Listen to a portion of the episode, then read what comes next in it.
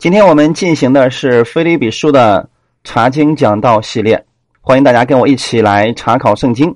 透过《菲利比书》，让我们正确的来认识生活当中我们怎么样当呃按照神的话语去行，能够活出荣耀耶稣的生活来，能够以耶稣基督的心为心而生活。感谢主，呃，把今天这个时间完全交给圣灵，他亲自来带领我们每一个人。现在我们要进行的是《菲利比书》的第二章二十五节到三十节的内容。我们分享的题目叫“中心服饰的以巴弗提”。好，那我们先一起来做一个祷告。天父，我们特别感谢赞美你，给我们这个时间，让我们一起能够在这里共同来分享你的话语。透过我们共同的读圣经，共同透过圣经来认识你。使我们越来越多的知道耶稣基督你在我们每一个人身上的美意，让我们能够学习那些属灵的前辈，透过他们的服饰，也让我们今天的生活当中学会如何去服侍你，学会如何在生活当中把你的道应用出来，帮助我们今天的这段时间，使我们每一个人，我们今天在这里都能够有所得着。愿耶稣基督你在这里。亲自来帮助我们，圣灵亲自来引导我们的心，使我们每一个人我们都被更新。今天满满的有所得着，感谢赞美你，奉主耶稣基督的名祷告，阿门。我们先来读我们今天的本文《菲利比书》的第二章二十五节到三十节的内容。然而，我想必须打发以巴弗提到你们那里去，他是我的兄弟。与我一同做工，一同当兵，是你们所差遣的，也是供给我所需用的。他很想念你们众人，并且极其难过，因为你们听见他病了，他实在是病了，几乎要死。然而神连续他，不单连续他，也连续我，免得我忧上加忧，所以我越发急速打发他去。叫你们再见他就可以喜乐，我也可以少些忧愁。故此，你们要在主里欢欢乐乐的接待他，而且要尊重这样的人，因他为基督的功夫几乎至死，不顾性命，要补足你们供给我的不及之处。阿门。好，这是我们今天所读的这个本文。那么。我们稍微来回顾一下，上次我们讲到了保罗对提摩太这个人呢，他非常的称赞他，觉得他是与保罗同工的，有对教会那样强烈的负担。那么今天保罗提到了另外一个人，他的名字叫以巴弗提，这是在新约圣经当中第一次提到了以巴弗提这个人。其实。对以巴弗提在圣经上的描述，它并不多。以巴弗提他并不是一个非常有名的牧师啊，或者是一个服侍人员。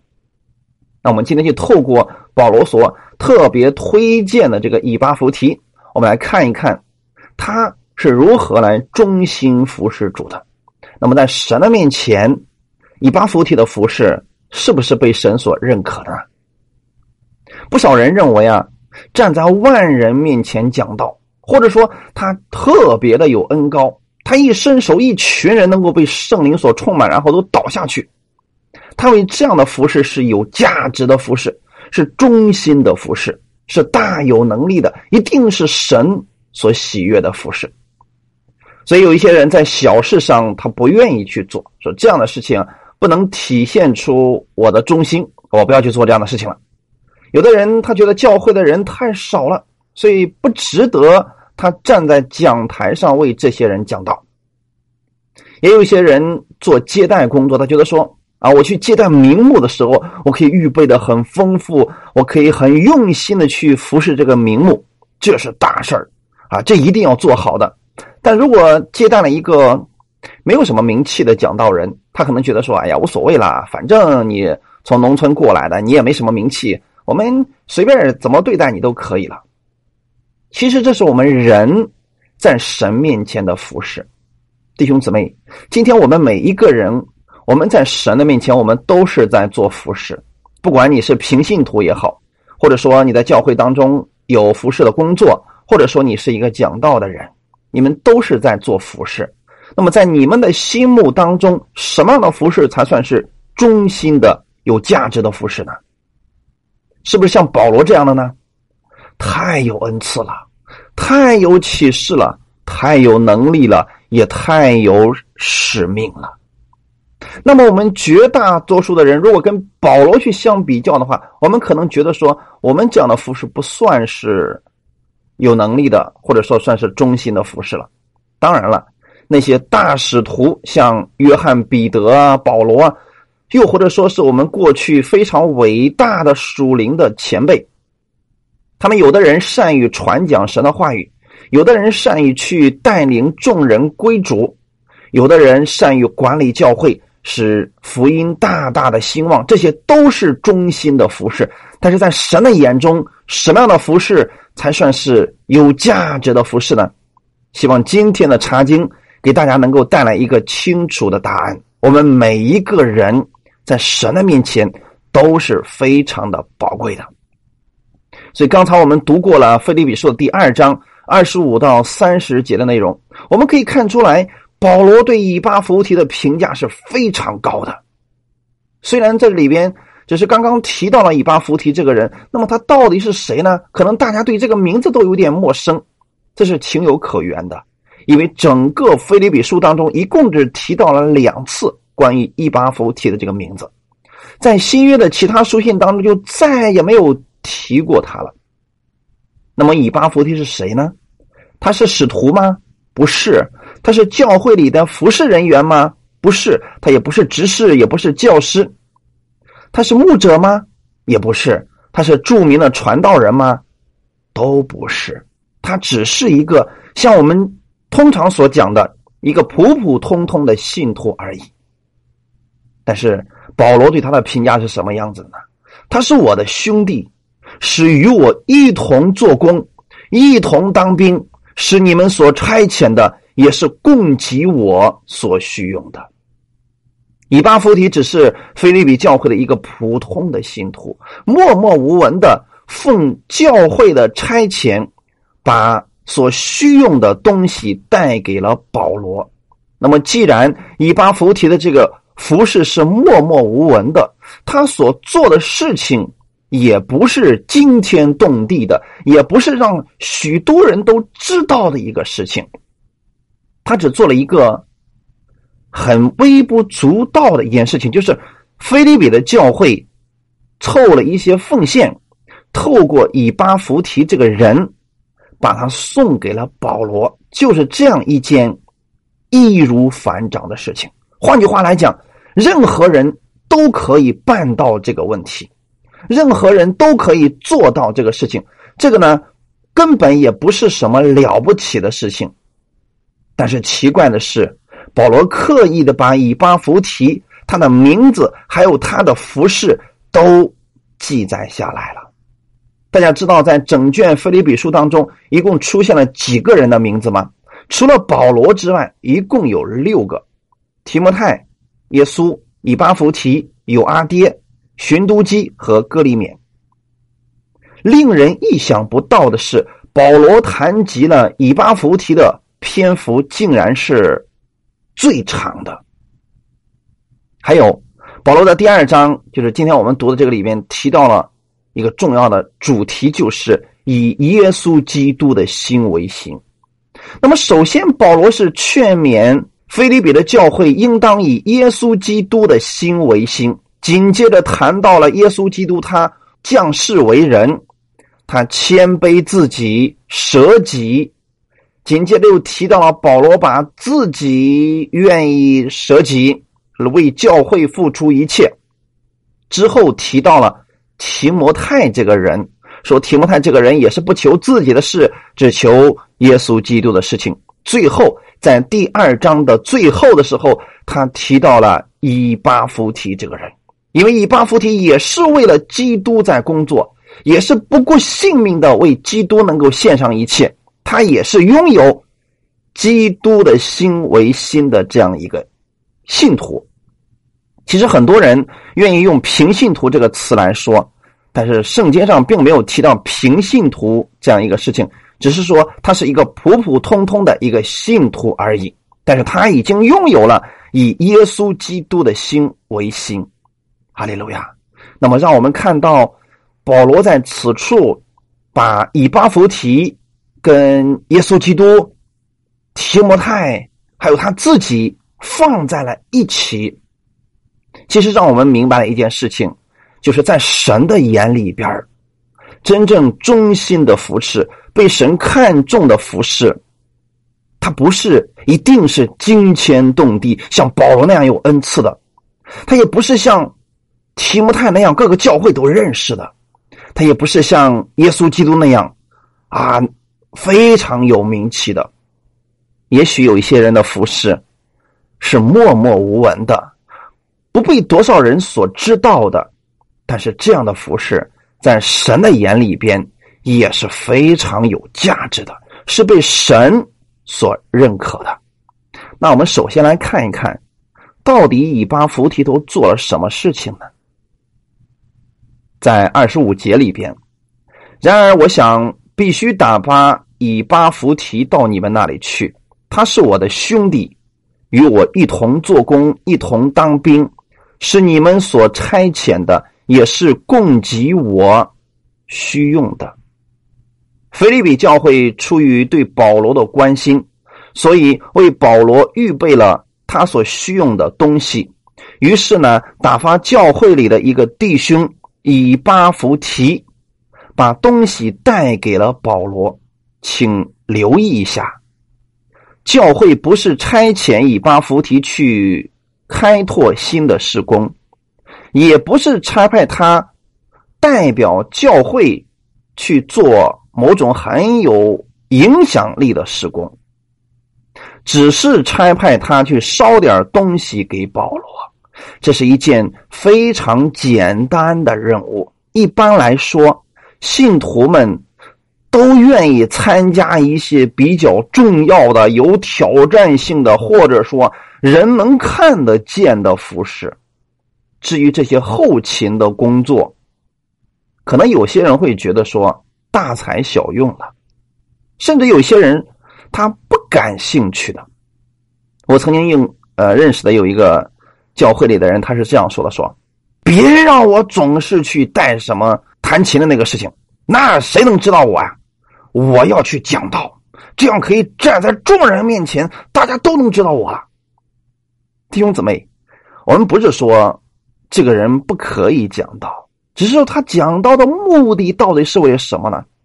他不是以耶稣基督的心为心。如果是以耶稣基督的心为心的话，他已经不在乎神把他放在哪个位置上了。只要是服侍神的工作，那么他同样的都是被神看为是忠心的服侍。所以以巴弗提不是这个样子的，他的工作。默默无闻的，我也相信，在教会当中，不是所有的事工都是人人知道的。有一些事工是大家知道的，比如说站在台前的服饰，那些是人所知道的。但还有一些是在背后的一些服饰。你比如说，有一些人在教会里面做后勤的、打扫卫生的，那么都是大家不在的时候，这些人才去打扫卫生。那么这些人的服饰呢，他们也是。被神认为是忠心的服侍，还有一些教教会的弟兄姊妹，他是为整个教会在祷告。那么这样的也是服侍啊，这样的服侍什么呀？也是被神看作是忠心的服侍。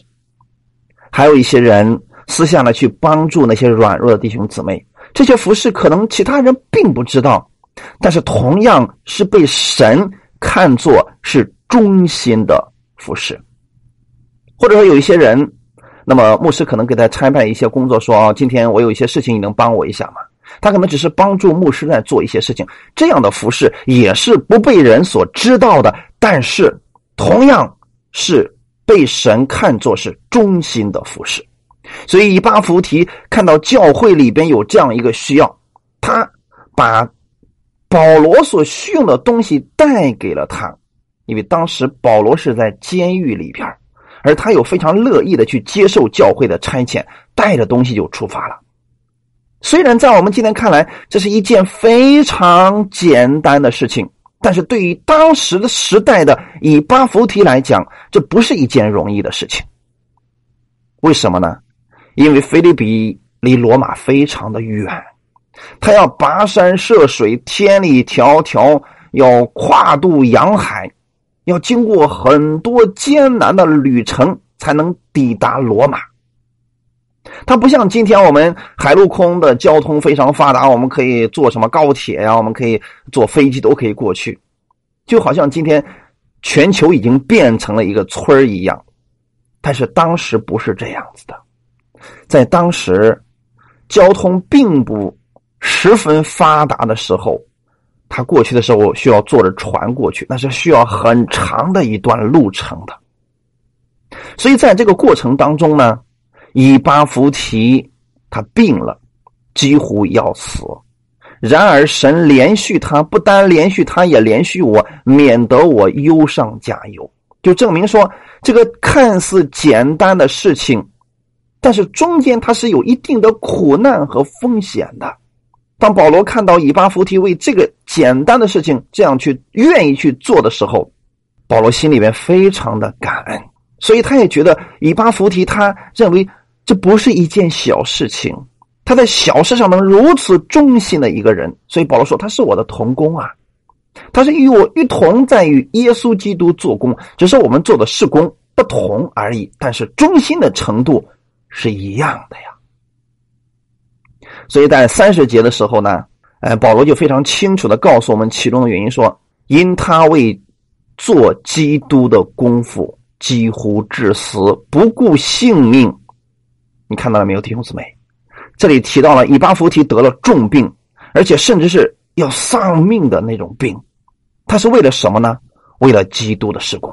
所以以巴弗提从开始到结束，他并没有埋怨说：“哇，你能不能让我做点更大的、更轰动的事情呢？这么一点小事我还要去吗？跋山涉水就为了送一点钱给他？”但是以巴弗提他认为这一件小事仍然是非常重要的事情。所以，他不惜花上很长的时间，要把腓利比教会的这个奉献交给保罗。其实，以巴弗提只要把这个奉献交给保罗，他的事工就算已经完成了，他被差遣的工作就完成了，他马上可以回教会去汇报保罗的情况了。但是这里又提到了另外一件事情，就是当以巴弗提到了罗马之后，他见到了保罗，发现保罗需要被服侍。原来保罗在那个时候，他身边的童工已经不多了。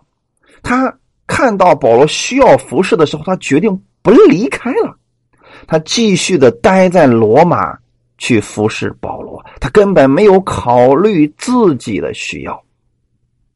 没有考虑到是不是自己水土不服啊？这个像今天我们所说有时差呀，或者说呃，他这个呃，经过了那么长的坐船啦，这个能不能适应了？他就开始服侍保罗了。他完全没有考虑自己的身体，没有考虑到自己的家人呐，或者教会的这个情况，这些他都放下了。他单单只看到保罗需要服侍，他就留下了。弟兄姊妹。这样的一个服饰，是在神看来非常珍贵的服饰，是忠心的服饰。他不考虑自己，看保罗比自己更宝贵。所以保罗说：“因他为基督的功夫几乎至死，不顾性命！”弟兄姊妹，我们想，今天我们每一个人，我们信了耶稣之后。我们不单单是在耶稣那里领受他的恩典，不断的领受他的恩惠，我们还需要做一件事情，就是把你所领受的基督的爱，你所明白的基督的爱活出来，然后传递出去。那么今天的你是以什么样的态度或者什么样的方式在服侍呢？其实，在教会当中，简单来分析的话。它会有三种不同的服侍。第一种就是教会把一些事工交给一些人的时候，他会找各种借口不做，说：“哦，不不不不，我怎么能做这么一点小事情？这样的事情做了，根本显不出我的能力。”所以他会找各种借口不做，说：“哎呀，牧师，你这个想法不正确啊！啊，我觉得呃这个方式不好。”所以他就一点都不做了。最后呢，不了了之。其实他是。根本没有在乎教会当中的服饰是重要的，这样的人不能称得上是忠心的服饰。那么第二种人就是责任感特别的强，他也有这样服侍的心。教会无论有什么事他都愿意积极的参与，但是他却是律法下的服饰。什么样的律法下的服饰？就是说，他觉得说，我都成为基督徒了，如果我不服侍神，我实在对不起神呐。如果我不服侍的话，我会亏欠神的呀。所以我们把这样的人称为是律法下的服侍。他不做的话，他会良心不安。那么这样的人，我们虽然可以说他也在服侍，但是并不是神最终所愿意的一种服侍，因为他是可能是出于惧怕，也可能是出于其他的一些原因，他不得不做。所以今天有很多人说什么啊？因为我是牧师，所以我必须得做这个事情啊！啊，因为我是执事，所以我必须得做这个事情呢。我就算为别人做一个榜样，我得必须去做啊！他这是什么呢？责任，弟兄姊妹，神不要我们这样去服侍。你不能说因为我是什么，所以我要做这样的事情。不不不不，这样的话就失去了服侍的乐趣。这样的人很多时候呢，他就会常常陷在埋怨当中。你比如说，假如在家庭当中你做服侍的话。你说，因为我是这个家里的丈夫，所以我必须要做什么样的事情？我如果不做的话，这个家怎么办呢？这是什么样的服饰呢？有责任的服饰，但是不是神愿意我们的一种服侍方式？因为他觉得说，如果我不做，我良心不安。我在这个位置上，我必须得如此去做，这是责任。第三种，就是他明白了基督的爱。他乐意去服侍，他把这个服侍当做是一种荣耀，他愿意献出自己的这个力量，他觉得这样做太棒了，谁能给我这样一个服侍的机会，这是何等荣耀的事情！他是积极的服侍，所以这样的人，他服侍的时候，他不是为了人在做，他是为了主在做，他也不是坐在人的面前，他乃是坐在主的面前。所以以巴弗提就属于第三种人，教会交给他的那个事工他已经完成了呀，他只要把这个奉献交给保罗，他就已经完成了，其他的本来就不属于他的服侍范围了。但是以巴弗提看到保罗有需要的时候，他决定留了下来，是因为他不忍心离开保罗了，他觉得保罗这样一个人，他现在身边没有这样服侍的人，他愿意留下来来帮助保罗。最后呢，他竟然在服侍过程当中得了重病。我们不知道是什么原因引起来的，可能是因为长期的操劳，他没有在乎自己的身体，就单单来关心保罗。最后自己病了，他也不在乎。最后这个病很严重，以至于说他回去的日子都被一度的单延了。我们看到了以巴弗提的服侍了吗？他只是一个我们所讲的普普通通的信徒，但是他拥有耶稣基督的心，所以他看到了这样的需要的时候，他就依然的决定去这么做。弟兄姊妹，如果我们今天在教会当中的服侍，或者说我们的生活当中的服侍，我们是这样以耶稣基督的心为心去做的话，那么这个世界将会多出多少基督的爱呢？世人就会看到更多的基督的爱在世上被彰显出来了。还有呢，以巴弗提与保罗一同做工，一同当兵啊。二十五节怎么说的呢？以巴弗提是他的同工啊。保罗这么说的，是与他一同当兵的。其实以巴弗提只不过是给他带东西的一个人，他为什么保罗却说是他的同工呢？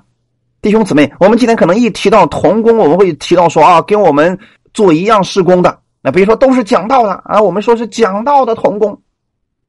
比如说我们在教会里面赞美的，我们说哦，我们赞美的童工。但是你有没有想过呢？在教会当中，不单单跟你做同样服侍的是你的同工，在教会当中所有的弟兄姊妹，他们都是你的同工，因为这个教会如果只剩下服侍人员，没有信徒的话，我们在哪里能体现出同工呢？所以，整个教会是每一个信徒都参与进来的一个爱的大家庭。只是有的人做的施工大家能看见，有的人做的施工大家看不见。但是我们如果都是坐在神的面前，那么我们每一个人，我们都是在主耶稣基督里边一同做工的。哈利路亚！今天我们大伙儿可能都知道保罗这个人，但是大家对以巴弗提这个人却知道的特别的少。今天借着这样一个机会，其实想告诉大家。保罗想告诉我们的是什么呢？你们不要小看了以巴弗提的服饰，他的服饰也是忠心的服饰，也是大有能力的服饰，也是不可缺少的服饰。哈利路亚！保罗确实是一个大有能力的使徒。这是我们所知道，他到处传福音，建立了很多的教会，神给他的启示，给他的恩赐也特别的多。但是以巴弗提仅仅只是留在他身边去服侍他，也许只是帮助保罗去照顾他的生活，但这仍然对保罗来说，这就是忠心的同工，与他一同做工，一同当兵的。在神的眼里边，以巴弗提所做的，不管是多么的微不足道。他也是在参与着神的施工，都蒙神的纪念，都是被神看作是忠心的服饰。哈利路亚！所以我也想，今天在我们的生活当中，我们的服饰也是这样的。不管你今天所做的事情，人知不知道，这个不重要，重要的是你如果是坐在神的面前，就算这个事情谁都不知道。神给你的赏赐，也是永远不会少的，不会亏待你的。他们在马太福音第十章四十一节到四十二节有这样的一段话语：人因为先知的名接待先知，必得先知的赏赐；人因为异人的名接待异人，必得异人所得的赏赐。无论何人，因为门徒的名。只把一杯凉水给这小子里的一个喝，我实在告诉你们，这人不能不得赏赐。这段话意是什么意思呢？不是说将来在天国里边先知得的赏赐大呀，那有名的牧师得的赏赐多呀。或者说，那个为主做工多的人，名气大的人，他为主做的工作多嘛？他有名嘛？所以他在人面前，在神面前，名利双收呀。不是这样的，这是人的看法。神的看法是什么呢？今天，如果你为主的名去接待了一名先知，当你接待了先知。那么，先知在这一次的服饰当中，就算他服侍了好几天，讲道讲了好几天，你只是每一次去照顾他的生活起居，你在这一次的服饰当中，你所得的赏赐跟他的是一样多的。理解了没有，弟兄姊妹？这就是说。人因为先知的名接待先知，就必得先知所得的赏赐。你就是先知的同工啊。然后后面说，人因为艺人的名接待艺人，就必得艺人所得的赏赐呀。今天，可能这个人并不是特别有名的啊，他只是一个普通的信徒。你因为主的缘故，你接待了这个人，那么神就会给你。跟他同样的赏赐，阿门。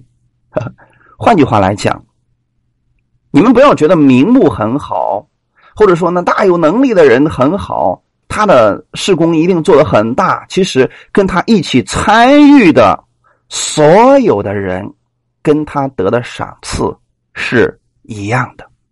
我这样讲，弟兄怎么能理解吗？你比如说，我做一个现实的例子，现在我正在讲到。而有人把字幕打出来，是不是参与了我现在的服饰呢？那么这一次的服侍，你跟我所得的赏赐，在神面前是一样的，理解了吗？或者说，为了星期天的聚会，那个打扫卫生的，那个在后面预备施工的，为了这次教会的聚会去祷告的，或者是在门口做接待的，跟讲道的，得的赏赐是一样的，理解了没有，弟兄姊妹？在旧约的时候，先知是代表神在做事情，他将神的心意显明。我们觉得这个人的地位不一样。他可能得的赏赐就会大一些，但是你知道吗？如果你为这个人去预备房间、预备食物，你跟他一块聊天你所得的赏赐跟他是一样的，只不过你们都是站在不同的位置上在服侍神，我们的角色不同而已。哈利路亚！大家能理解为什么保罗如此看重以巴弗提了吗？因为以巴弗提不觉得自己照顾保罗这个事情很卑微、很无用，他觉得哇，我能够参与保罗的这个事工，这太好了，这是主给我的一个机会呀！弟兄姊妹可知道吗？以巴弗提就像雪中送炭一样，去温暖着保罗的心，真的是这样的。想想看，以巴弗提千里迢迢的带着。菲利比教会的这个奉献，带着菲利比教会信徒的问候祝福来到罗马，去看望保罗的时候，那个时候保罗的心里面是受了何等大的鼓励和安慰啊！但是同时他又看见了另外一件事情，就是他知道以巴弗提愿意留下来照顾他的时候，从以巴弗提这样一个普普通通的信徒的身上。让保罗看到了菲利比教会信徒的爱心，是不是这样的，弟兄姊妹？所以我们知道吗？福音它不是靠一个人能够完成的，是需要所有神的儿女们齐心协力、同心合意的参与。这是一场属灵的征战。在背后有许许多多弟兄姊妹的鼓励、安慰以及支持，这个福音事工才能持续的进行下去。就算保罗再厉害，如果他身边没有一个照顾他的人，他的身体垮了，那怎么办呢？我们不要属灵说没有关系啊，宝宝，你可以祷告神超自然的医治你啊。我们很多时候总是把神的这个事工。想的非常的超自然，但事实上，服饰当中跟我们生活是非常相近的。感谢赞美主。我们要知道，菲利比的教会，他是出于爱心，供给了保罗的需用。其实保罗在外面做工的时候，他是需要费用的。那么后面供给他的一直是谁呢？菲利比的教会。虽然菲律宾的教会也并不是太富足，但是他们却一直持续的供应着保罗的需用。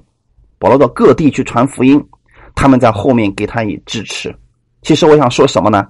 菲律宾教会所有这些奉献的人，他们跟保罗在共同做事情，他们所得到的赏赐跟保罗是一样的，能理解了吗？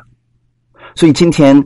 我想，既然提到这个奉献的事情，我想简单来讲一点你在教会里边做了一些奉献，那么这个教会帮助了其他的人，在福音施工上推动了很多的施工的发展。这里边在神面前的赏赐，你跟其他的人是一样的，只不过我们用的方式、参与的方式不一样而已。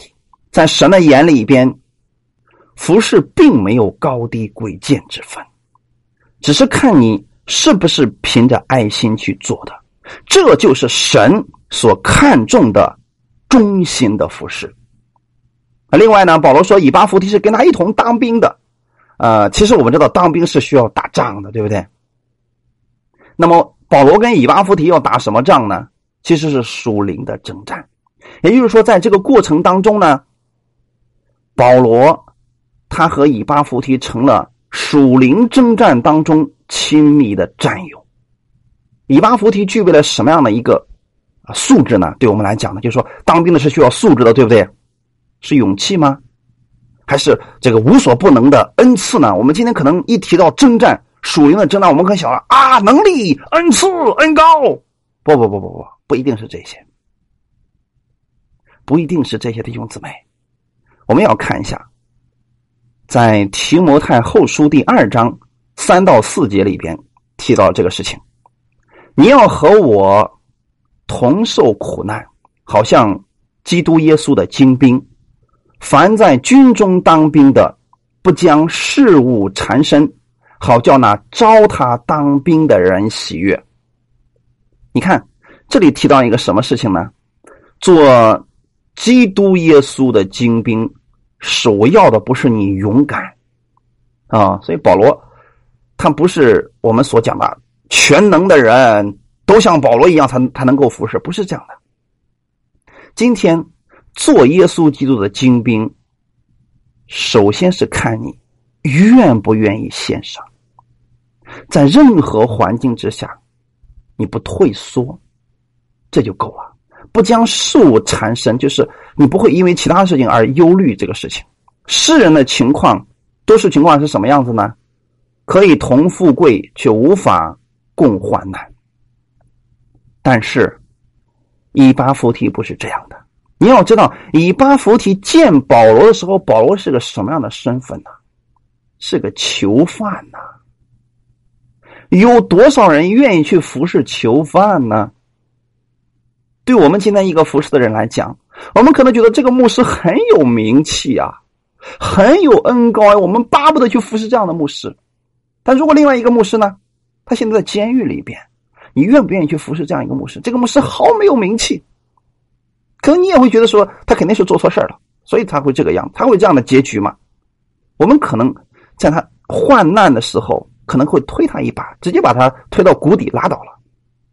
但是以巴弗提他并没有因此小看保罗，他跟保罗一起，他知道保罗在这个时候需要有人服侍，所以他留下来了。弟兄姊妹，在我们遇到患难的时候，大环境不好的时候，大家都不认可的时候，这个时候人如果没有耶稣基督的心为心，他不是忠心为主去服侍，他很快就会撤走，他就不干了。那么同工之间呢，可能因为一些意见上的不统一或者利益上的问题，他就会分道扬镳，观点不一致，呃，意向也不同，没有耶稣基督的心为心的结果呢，就会分道扬镳。基督的精兵是什么样子呢？专心一致，是以耶稣基督的心为心。不被事物缠身，就是他不用这世俗的方式去看待这一切，他只忠心于服侍耶稣基督。就是虽然他是在服侍人，但是他看人就像对待主一样去服侍。所以保罗说，以巴弗提是跟他一同当兵的，这是非常恰当的。他们一同度患难，他们一同面对这个不好的环境。都是为了主的工作，我们也相信，确实以巴弗提吃了不少的苦。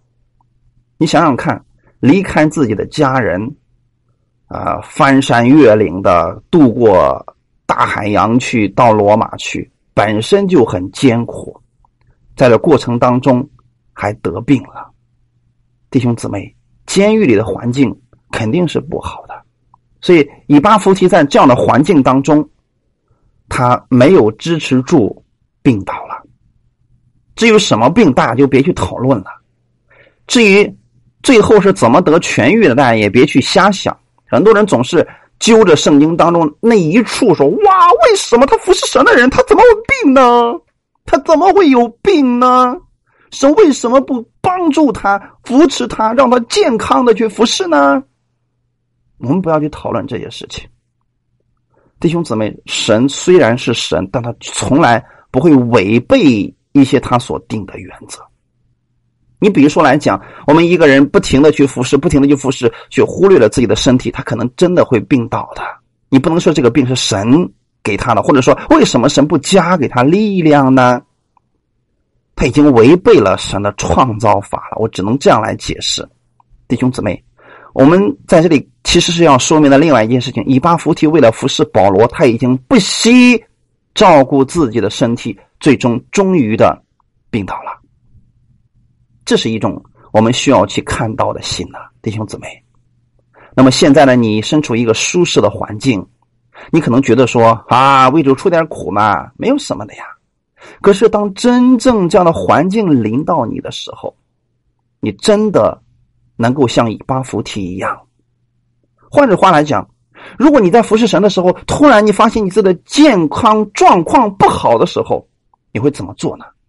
大多数的人可能就开始去怀疑神了。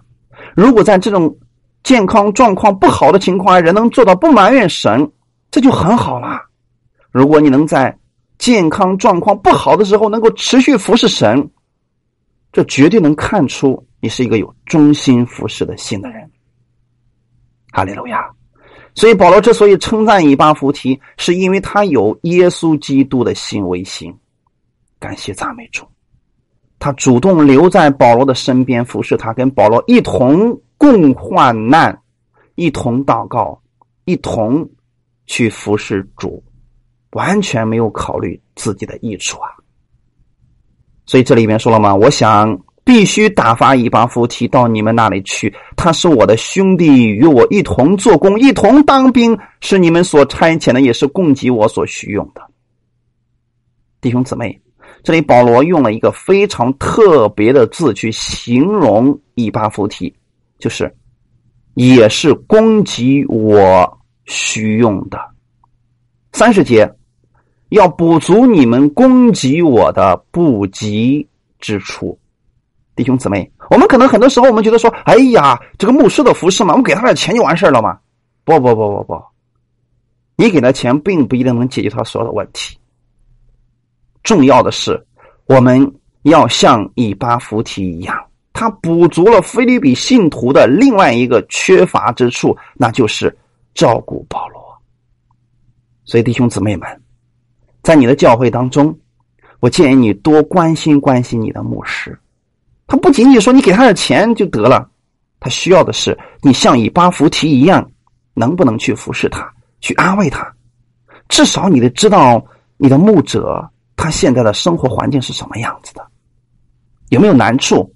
因为他可能一直在为你们祷告，一直在服侍你们，他也需要服侍呀，是不是弟兄姊妹？所以，以巴弗提这样一个普通的信徒，他补足了菲利比教会其他信徒无法做到的一件事情，就是留下来照顾保罗。哈利路亚！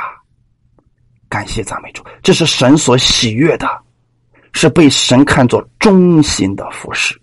这个事情看起来是微不足道的小事，但是在神看来，以巴弗提是非常重要的一个服饰。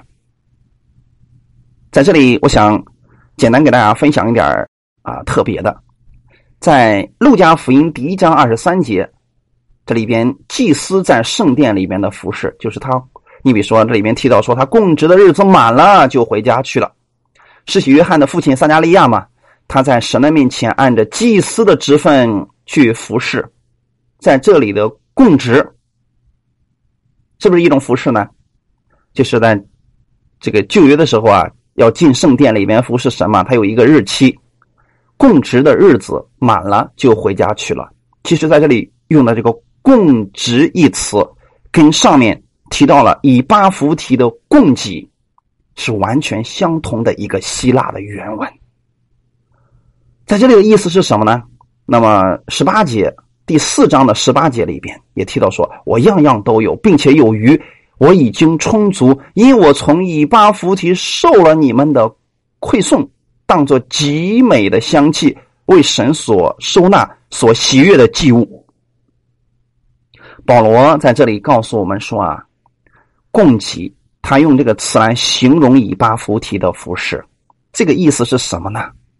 在人看来，这个照顾保罗的生活起居。可能是一件非常微不足道的小事，但保罗却用了一个跟“供职”这个词完全相同的一个词，是来形容以巴弗提的服饰，就像祭司在圣殿当中供职一样，是被神所喜悦、献给神一样那样的服饰。大家能理解吗？这是一种非常高的一种赞赏呀！因为祭司在旧约的时候不是普通的人，不是随便一个人可以进圣殿去服侍神的，那那都是多么严肃的、多么恭敬敬畏的一件事情啊！但是保罗在此说，以巴弗提的服饰就像祭祀的服饰一样，以巴弗提的服饰是毫无保留的献上自己，他是在服侍神。他这是忠心的服侍，哈利路亚，就像祭司一样站在圣殿当中服侍神。他也是如此的在神面前服侍。大家这样知道为什么保罗对以巴弗提他是这样的一个称赞吗？这样的忠心的服侍，在神面前看为极其的宝贵啊。那么后面他怎么说的呢？故此，你们要在主里边欢欢乐乐的接待他，而且要尊重这样的人。我想告诉大家的是，在神面前的服侍，并不分高低贵贱大小，关键看于你有没有忠心的服侍，就是不为自己，不为自己的利益，只为了主耶稣的荣耀。因为他做基督的功夫，几乎至死不顾性命啊。这就是以巴弗提的服饰啊！感谢赞美主，菲利比教会差遣以巴弗提到罗马去了。若干日子之后，这个家伙一直没有回来啊，所以说，突然有人捎过来信说：“哎呀，以巴弗提在那儿病倒了，快死了。”哎呀，所以菲利比的教会就非常的担心呐。呃，这个时候呢，过了那个原来要回来的日子了。当他知道时间耽误了，教会里边也非常担心这个以巴弗提，所以呢，这一次借着这个书信，也告诉菲利比的信徒：你们所差来的这个童工啊，太棒了，他是神所忠心的服侍人。感谢赞美主。所以弟兄姊妹，你们不要担心，你们现在的服侍虽然小，但只要忠心去做，乐意的去做。这都是在神面前看为极其宝贵的。虽然以巴弗提病了，但是在神的怜悯在他的身上。最后呢，以巴弗提渐渐的康复了。所以为了避免误会啊，保罗就想尽快的打发以巴弗提，你赶紧回去吧，哼，别让教会的人再担心你了。感谢赞美主。所以回去的时候呢，保罗就写信。给菲利比的教会说：“你们要欢欢喜喜的接待他，他不是单言时间，他不是故意的，他是留下来的服侍我，就像祭司服侍神一样。我们人特别喜欢以外貌待人，即便信了耶稣之后，我们也是这样的啊。很多人很少去在意在教会当中默默无闻的服侍的那些人，但神却留意这样的人。弟兄姊妹，我想说的是，就算今天在教会当中。”在事工当中，你的服侍没有人知道，但是神是知道的。只要你是坐在神的面前的话，神不会忘记你的一次小小的服饰，而且给你的赏赐是什么呢？你参与了哪一次的施工，你跟那个人的服饰的赏赐是一样多的。哈利路亚！保罗大大的称赞以巴弗提，因为他。以耶稣基督的心为心在做事情，哈利路亚！这是馨香的祭物呀，这是神所悦纳的奉献，这是神所喜悦的服饰啊！所以弟兄姊妹，也许今天你刚刚在教会里边参与服饰，你觉得说我自己是个无名的小卒，呃，没有人知道我，我也刚信主没多久，不要在意这些，只要你是用心去做的，神都是纪念的。也许你所做的人不知道，但是你本身不是为了坐在人的面前，为了让人知道才去做的，对吗？如果你真的是为了神去做的，为了耶稣基督去做的话，神不会让你所做的一切没有一件是徒劳的，都要给你留下丰盛的赏赐。哈利路亚！你参与的所有的服饰当中，你跟其他的人是共同得着赏赐的。感谢赞美主。所以我愿意弟兄姊妹从今天开始，你们正确的认识服饰，知道什么是忠心的服饰。忠心的服饰，并不一定觉得说我们持续的去做一件事，做一辈子，那就叫忠心的服饰。是指你在某一次的服饰当中，你为主来做的；你在一次的小小的服饰当中，你为主来做的，这样的服饰是被神所纪念的。一次一次、一件一件的事情累积起来，你在神的面前的赏赐就越来越多。这个是永久的赏赐，是谁也夺不去的。哈利路亚！凡是参与的人，都拥有共同的赏赐。就像我们刚才所说的，接待先知，你就得先知共同的赏赐；接待艺人，你就得艺人共同的赏赐。哈利路亚！所以不要担心，我的弟兄姊妹们，我愿意跟你们。一起来分享这样奇妙的事情，让你知道我们的神是最公义的神，最公平的神。你所做的所有的一切，他都是知道的。所以，愿我们弟兄姊妹能够真的明白以巴弗提的服饰，能够参与进来，像以巴弗提一样来服侍。不要说我是平信徒，不要说在教会里边我没有职分，所以我不要去服侍。不，你是坐在神的面前。就算教会没有给你职分，你也愿意去帮助弟兄姊妹，去为他们祷告，去在物质上帮助他们，去在他们软弱的时候安慰他们，你都是有赏赐的。哈利路亚！因为你是在接待艺人，你是在帮助艺人，必得艺人的赏赐。感谢赞美主，上帝祝福你们。好，我们一起来做祷告。天父，我们特别感谢赞美你，帮助我们今天这个时间，让我们一起在神的面前，我们知道了。什么样的服饰是中心的服饰？是我们真的是坐在神的面前，我们不是坐在人的面前。我们不是为了自己的名，不是为了自己的利益，我们是为了耶稣基督，为了灵魂而着想，为了教会的发展，我们愿意这样如此的摆上，我们愿意去这样为主来献上。我知道这样的服饰就像祭司在圣殿里的供职一样，是被神所悦纳。是被神看作馨香的祭物的，感谢你，耶稣给我这样的机会，让我来服侍你。当我在家庭当中服侍的时候，我是在服侍你；当我在公司里面上班的时候，我知道我是在服侍你；当我在教会里面服侍的时候，我知道我是在服侍你。因为每一次的服侍，我为你而做的时候，你不会看着这是徒劳的。我为此而感谢你，给我这个机会，让我的人生当中可以处处能够把我自己献上。能够为神的福音做上一点点的贡献，感谢耶稣给我这样的机会，谢谢天父这样的爱我，哈利路亚！一切荣耀都归给我们的天父，奉主耶稣基督的名祷告，阿门。